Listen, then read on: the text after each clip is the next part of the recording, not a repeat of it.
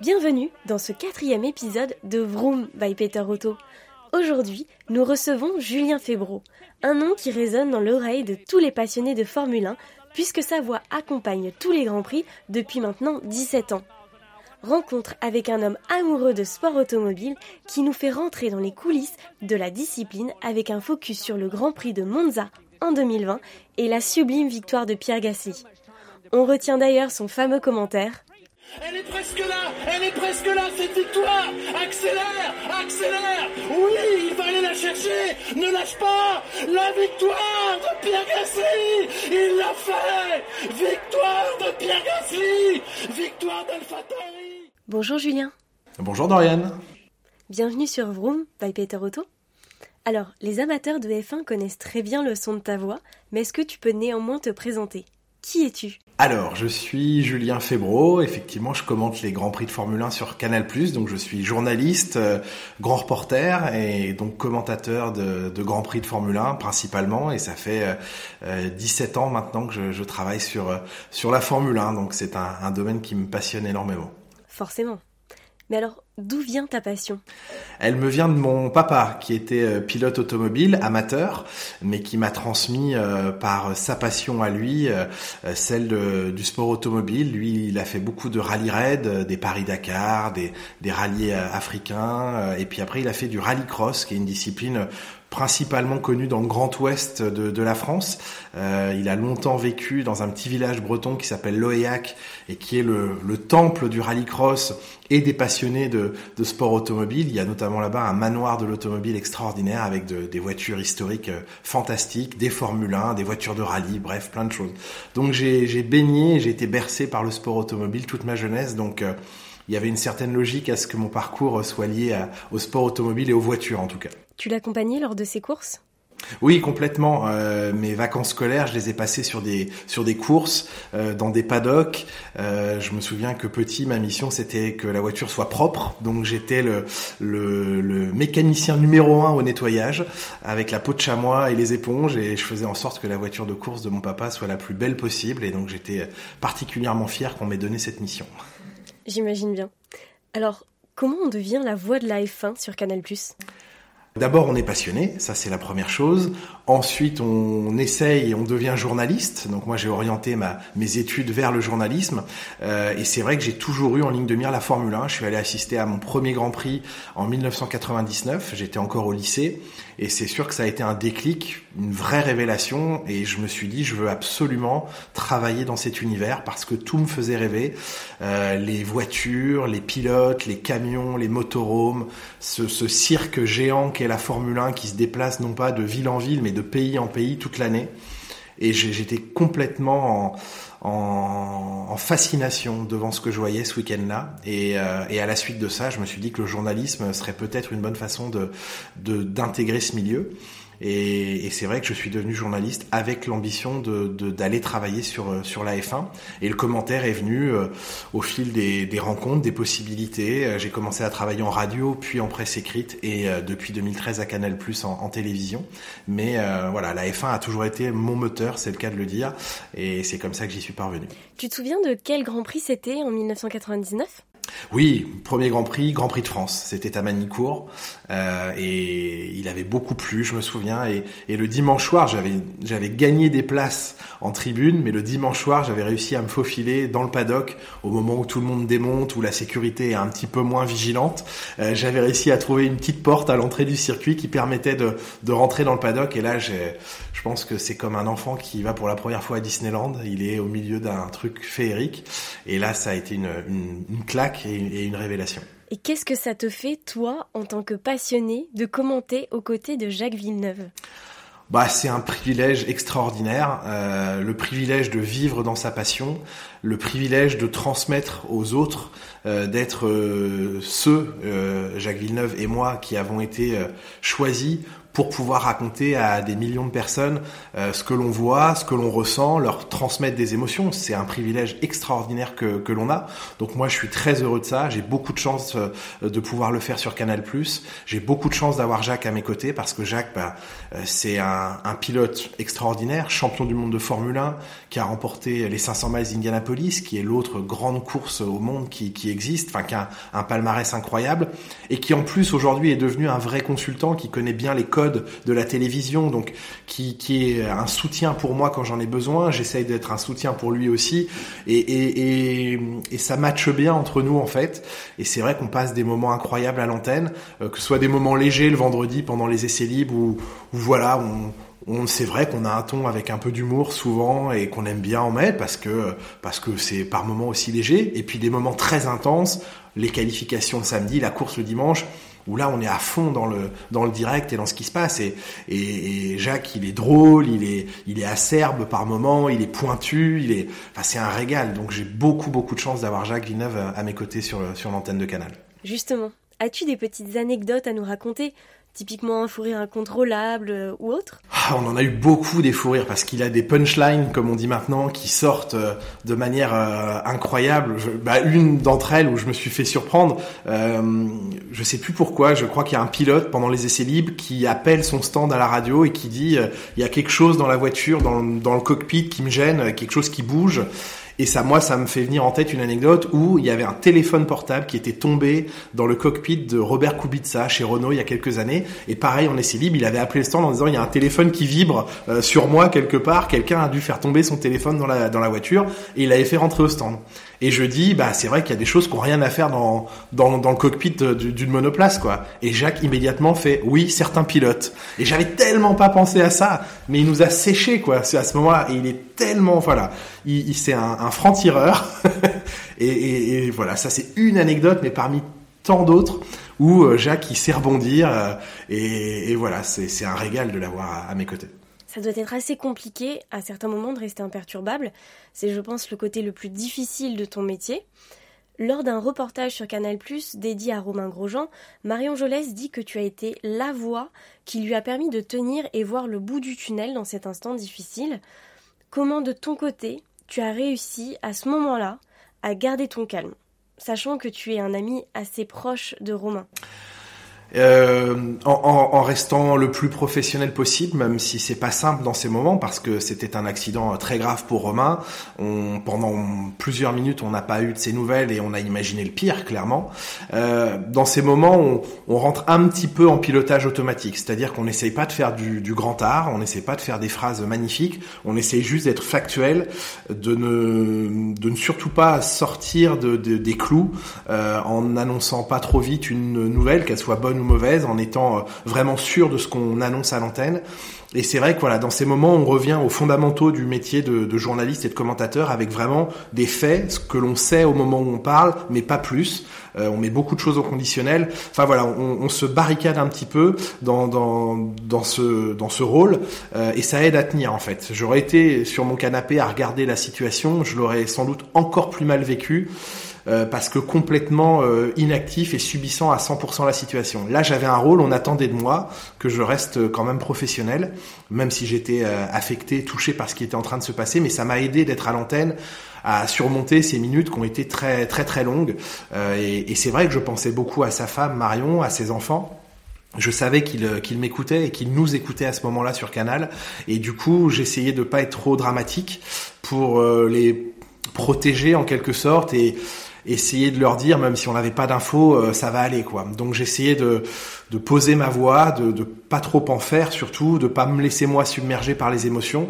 Et j'ai plus été touché et submergé après, une fois qu'on a su qu'il allait bien, euh, parce que rétroactivement, je me suis dit on est passé près d'une catastrophe. Oui, tu as eu un contre-coup. Très peu de temps après, quelques minutes après, mais c'est vrai que alors qu'on savait qu'il allait bien de revoir les images, d'imaginer ce qui aurait pu se passer dans le pire des cas, eh ben ça a été assez violent à, à recevoir. Mais le, la pression pouvait retomber un peu parce qu'on savait qu'il allait bien. Fallait pas qu'elle retombe trop parce qu'on avait encore tout un Grand Prix à commenter quand même. Et encore une fois, on me demande d'être au rendez-vous dans les bons moments. On en a vécu des très bons, comme dans les mauvais moments. On, peut pas choisir les moments où on répond présent. Donc, fallait euh, essayer au maximum de garder le contrôle de, de ses émotions. Oui, ça j'imagine.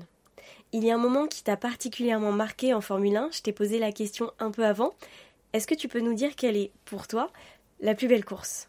Ah, c'est celui qu'on a vécu l'année dernière euh, avec la victoire de Pierre Gasly au, Grand Prix d'Italie euh, à, Monza, parce qu'une victoire française, euh, on l'attendait depuis 24 ans, et, et, elle est arrivée. Elle était assez inattendue parce qu'au départ du Grand Prix, on ne pouvait pas imaginer qu'un Français remporte la course, et le sport a fait que, eh bien, il s'est passé des événements qui ont permis à Pierre Gasly de se retrouver rapidement en tête du Grand Prix, mais il restait beaucoup de tours, donc c'est pas comme s'il avait hérité de la victoire euh, dans le dernier tour. Là, il a tenu 23 euh, tours avec euh, une énorme pression derrière lui et il a géré magistralement sa course. Il était accompagné, on parle souvent de la radio, de son ingénieur à la radio, qui lui donnait vraiment beaucoup d'informations très précises pour l'aider à gérer sa consommation, ses pneumatiques. ils ont été l'un et l'autre très stratégiques sur cette course, et, c'est vrai qu'on a eu 23 tours pour pour y croire, pour douter, pour avoir peur pour lui, pour pour exulter à l'arrivée. Et ça restera pour euh, moi sur Canal Plus mon plus grand souvenir de, de course, quoi. Est-ce que tu peux rappeler les différents événements qu'il y a eu sur cette course pour ceux qui ne l'ont pas forcément vu? Oui, alors euh, Lewis Hamilton euh, sur sa Mercedes euh, dominait la course, j'ai envie de dire comme souvent, parce qu'il y a une domination, c'est vrai, à l'heure actuelle de, de ce pilote et de cette voiture. Et puis il y a, y a eu un, un incident euh, qui s'est passé près de la voie des stands et du coup les, la voie des stands a été fermée. Les pilotes n'avaient pas le droit de rentrer dans la voie des stands, sauf que chez Mercedes, ils n'ont pas vu que l'autorisation n'était plus donnée de rentrer au stand. Et ils sont rentrés au stand et du coup Hamilton a pris une pénalité euh, et la course dans la foulée euh, a été interrompue au, drapeau rouge. Euh, et ce qui fait que bien dès la reprise de, de, course, la deuxième partie de course, Hamilton est tout de suite rentré faire sa pénalité, mais tout le peloton est passé. Et c'est Pierre Gasly qui lui s'était arrêté au stand avant que cette voie des stands soit fermée, a fait la bonne opération. Ils se sont arrêtés quelques tours avant cette interdiction. Euh, du coup, les pneus étaient changés euh, et, euh, et c'est comme ça qu'il s'est retrouvé aux, aux avant-postes. Mais il a fallu gérer toute la deuxième moitié de course et il l'a fait magistralement. C'était une très belle victoire. On était tous comme des fous en regardant cette course. Oui, parce qu'il y avait le scénario de la course qui était incroyable. Encore une fois, on a eu le temps de monter en pression sur les 23 tours pendant lesquels Pierre a été en tête. Et puis c'est l'histoire de ce garçon aussi. c'est quelqu'un qui a été entre guillemets rétrogradé de la grande écurie Red Bull à la petite écurie sœur euh, AlphaTauri. Euh, on a trouvé ça plus ou moins injuste, en tout cas c'était difficile pour lui. Pierre avait perdu son meilleur ami euh, l'année dernière, enfin l'année d'avant à Spa-Francorchamps, Antoine Hubert en, en, course de Formule 2, donc qui est l'antichambre de la Formule 1. Donc c'est un garçon qui venait de passer des mois euh, difficiles, personnellement, professionnellement. Euh, il y a eu une remise en question de sa part. Il a fallu qu'il se euh, reconstruise mentalement pour être solide en revenant chez chez Alpha Tauri. Et puis cette victoire qui arrive, quoi. Et c'est ouais, c'est ce qu'on appelle une belle histoire. Personnellement, quelle est la voiture de course qui te ou t'a fait le plus rêver? Alors c'est difficile parce que j'ai eu la chance d'en conduire euh, plusieurs, d'en piloter quelques-unes. Il y a une grosse différence entre conduire et piloter. Mais j'ai eu la chance de monter dans une Formule 1 plusieurs fois. Et là, je parle bien de la conduire parce que c'est impossible à piloter quand on n'est pas un pilote professionnel. Mais voilà, de s'installer dans une Formule 1, j'ai eu la chance de monter dans la première Renault F1, la RS01, euh, qui est euh, bah voilà la toute première Renault F1 avec un moteur turbo. C'était à Dijon en plus, donc sur le circuit euh, où historiquement Gilles Villeneuve et René Arnoux nous ont livré un combat extraordinaire. Et toujours est-il que voilà, j'ai un, souvenir de cette de cette voiture des, années 70 euh, extraordinaire. Euh, et puis pour ce qui est du pilotage, j'ai la chance régulièrement de faire du rallycross justement et de piloter une, une 208 de rallycross qui qui s'apparente à une voiture de rallye, mais qui est plus puissante que les voitures de rallye. Ça fait plus de 600 chevaux euh, et c'est des voitures extraordinaires. Euh, donc euh, voilà, si j'avais deux voitures, j'irais une Formule 1 historique pour le bonheur d'être assis dans dans un mythe et dans une voiture euh, euh, d'époque avec la technologie qui était celle de l'époque. Et puis sur une voiture plus moderne, cette voiture de rallycross, cette 208 qui est qui est un monstre de puissance et qui est fabuleuse à piloter. Tu parles de rallycross. Pourquoi t'être orienté vers cette discipline? Est-ce par rapport à ton papa? Oui, complètement. Euh, lui a longtemps été pilote de rallycross. Il a même été euh, champion de France en 1992, donc ça date. Mais voilà, j'ai vécu euh, ce titre à l'époque. et encore une fois, on est installé. il était installé, et moi je suis souvent présent là-bas à l'OEAC, qui est le temple du rallycross en France et même dans le monde, parce que l'OEAC accueille la manche française du championnat du monde de rallycross. C'est entre 80 et 90 000 personnes qui sont présentes sur ce week-end-là. Donc c'est phénoménal. Faut savoir que c'est un petit village 600 habitants. Donc vous imaginez, on passe de 600 personnes à 90 000 personnes. C'est dingue. Euh, et c'est vrai que j'ai grandi là-bas, j'ai passé mes vacances là-bas et le rallycross euh, est le sport de, de, cette, de, cette, de ce village. Et puis voilà, je suis breton, c'est une discipline du Grand Ouest, donc à travers mon papa, à travers euh, ma présence à l'OIAC, c'est vrai que je suis tombé amoureux de cette discipline et c'était assez logique que je m'oriente vers, vers le rallycross. En 2014, tu participes à une course près de Tours dans la catégorie Supercars au volant d'une Citroën C4 WRC de 550 chevaux. À la surprise générale, tu remportes la course et tu deviens ainsi le troisième pilote de l'histoire à t'imposer dès ta première participation dans la catégorie Rennes, après Jean-Luc Paillet et David Janet. Qu'est-ce que tu ressens à ce moment-là? C'est, on sait plus où on habite. À l'arrivée de la course, je savais plus où j'habitais. C'était incroyable. Euh, c'est vrai qu'en rallycross, il y a plusieurs catégories ce qu'on appelle la catégorie reine, ce sont ces WRC de 550, 600 chevaux. Euh, et par un concours de circonstances euh, assez ubuesque, je me retrouve euh, à pouvoir accéder à cette voiture. C'est la première fois que je conduisais une voiture aussi puissante, première fois que je pilotais une voiture quatre roues motrices. Et la première fois que j'ai découvert la voiture, c'était le jeudi avant la course. Donc le jeudi matin, je montais pour la première fois dans une voiture aussi monstrueuse de puissance avec évidemment l'objectif pour le week-end de découvrir la catégorie. J'avais déjà fait du rallycross, mais dans des voitures trois fois moins puissantes. Euh, et ben on a appliqué les méthodes les plus sérieuses possibles. On a essayé d'optimiser le temps qu'on avait ce jeudi pour euh, pour essayer de se préparer à la course. Et puis le week-end est arrivé. Euh, J'étais pas très bien placé en début de week-end. La pluie est arrivée, donc ça m'a aidé un petit peu plus. Ça nivelle un peu plus les les performances.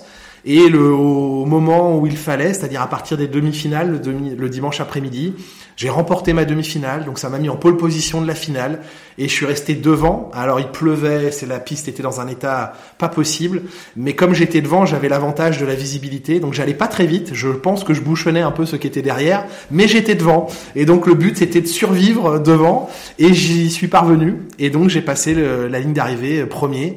Et c'est vrai qu'on m'a dit après, ben voilà, il y en a eu deux avant toi à l'avoir fait. Jean-Luc Paillet, qui est la légende du rallycross, qui a été champion d'Europe, qui a été dix fois champion de France, je crois. Enfin, c'est le plus grand nom français de notre discipline. Davy Janet, qui est un grand pilote, qui a ensuite roulé en championnat du monde.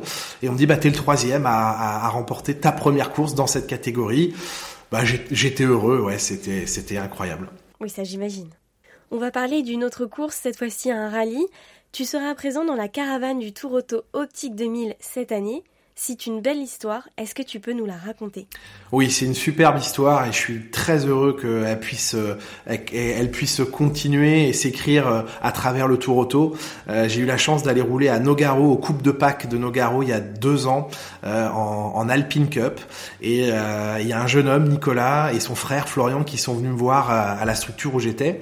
Et, Nicolas a une myopathie qui est lourde, donc il est en fauteuil roulant.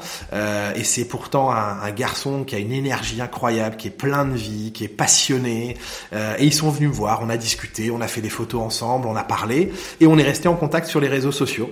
Et régulièrement, euh, Nicolas euh, me donne de ses nouvelles, on, échange, et ça me fait vraiment plaisir, et, et j'adore ce garçon. Et un jour, il y a quelques mois de ça, il me dit, écoute, on a, on a avec mon frère et des amis, on, a reconstruit, on a remonté une Ford Mustang euh, euh, et, on l'a adapté euh, pour que je puisse m'installer à bord en passager. et effectivement, le, le, siège passager, le baquet passager peut s'extraire de la voiture et permettre à Nicolas d'être installé et après de profiter de, la Ford Mustang. Et donc la, la voiture est magnifique, elle est belle comme tout et il peut profiter et balader. Et il m'envoie un message en me disant, écoute, euh, j'aimerais tellement que tu puisses la conduire et m'emmener en balade euh, qu'on y aille ensemble. Je lui dis, euh, évidemment, bien sûr. Et il me dit, mon rêve, mon plus grand rêve, c'est de, un jour de participer au Tour Auto. et là, je lui dis, bah écoute, c'est un très beau rêve, t'as bien raison. Et, euh, je lui dis écoute, je je connais pas bien le Tour Auto, évidemment je le connais, mais les gens qui l'organisent et tout ça, je les connais pas forcément bien, mais je vais les appeler, je vais les contacter. Et j'ai eu la chance bah, de t'avoir, Dorian au téléphone, euh, de d'être en contact avec vous, de vous parler de cette histoire. Et j'ai, bah, je vous remercie infiniment parce que dans la seconde vous nous avez dit mais bien sûr on va faire quelque chose, on, on, on va y arriver on, et on va réussir à réaliser le rêve de, de Nicolas. Et vous imaginez pas le bonheur évidemment que ça a été pour Nicolas, rien que je lui dise on va essayer de monter ça, il m'a dit tu, tu, tu te rends pas compte l'énergie que ça me donne et et je me dis, je, je, je peux pas le lâcher, je veux pas le lâcher, et je veux qu'on y arrive, je veux qu'on vive ce rêve. Et c'est un rêve pour moi aussi. Bien sûr que je veux faire plaisir à Nicolas, je veux qu'il profite de sa voiture euh, au maximum. Et, et pour moi, c'est un rêve aussi, participer au Tour Auto, euh, faire partie de cette caravane. Je sais qu'on va voir des voitures extraordinaires, qu'on va, enfin, les amoureux d'automobile que qu'on est, Nicolas et moi, et, euh, fait que je sais qu'on va vivre une semaine hors du commun, que ça va nous faire, euh, pour lui comme pour moi, un souvenir pour la vie, quoi. Donc euh, voilà comment ça s'est fait, et je suis très heureux, et je vous remercie encore le Tour Auto de, bah, de nous ouvrir les portes de cette épreuve extraordinaire euh, parce que voilà, je sais qu'on on va vivre un, un, moment hors du temps pendant cette semaine du Tour Auto et, et on a très très hâte d'y être. Eh bien, on a hâte de vous y retrouver également, Nicolas et toi. Le rendez-vous est pris le 30 août au Grand Palais éphémère. Ça va être magnifique, on a hâte. Merci Julien. Merci Dorian. Le drapeau à damier se lève sur notre entretien avec Julien Febro, que l'on remercie vivement. Rendez-vous dès le 15 avril pour un cinquième épisode avec le photographe Mathieu César. En attendant ce nouvel opus, n'hésitez pas à vous abonner et à partager ce podcast. À bientôt sur Vroom by Peter Auto.